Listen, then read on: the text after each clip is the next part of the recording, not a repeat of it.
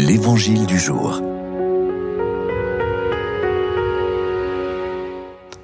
Évangile de Jésus-Christ selon Saint Matthieu.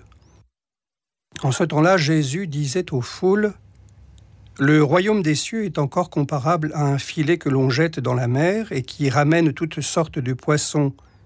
Quand il est plein, on le tire sur le rivage. On s'assied, on ramasse dans des paniers ce qui est bon et on rejette ce qui ne vaut rien. Ainsi en sera-t-il à la fin du monde. Les anges sortiront pour séparer les méchants du milieu des justes et les jetteront dans la fournaise. Là, il y aura des pleurs et des grincements de dents.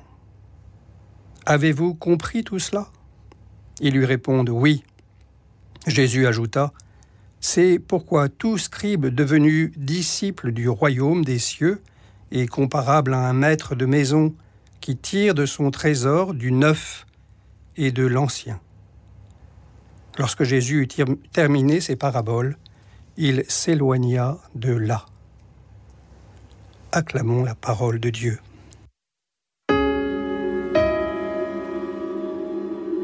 Allez, vous me permettrez un petit coup de colère. Vous participez certainement comme moi cet été à des mariages, des rencontres, on y croise des chrétiens de toutes sortes, on discute, on entend des confidences, des aspirations, des regrets, et tout cela est bien normal. Et parmi ceux-là, on parle des nouveaux convertis. Quelle plaie Pardon? Venez, discutons un peu. Oui, les nouveaux convertis, ils sont pleins de leurs certitudes, ils sont raides et vous imposent des nouveautés dont vous ne voulez pas.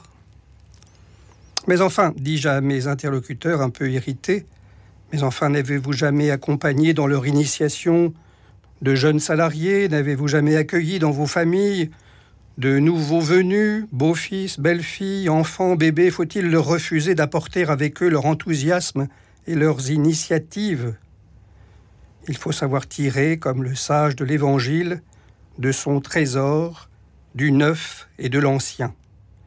Faites profiter aux nouveaux convertis de votre expérience, invitez-les à discuter avec vous et à apprendre de vous le meilleur que vous avez à leur donner.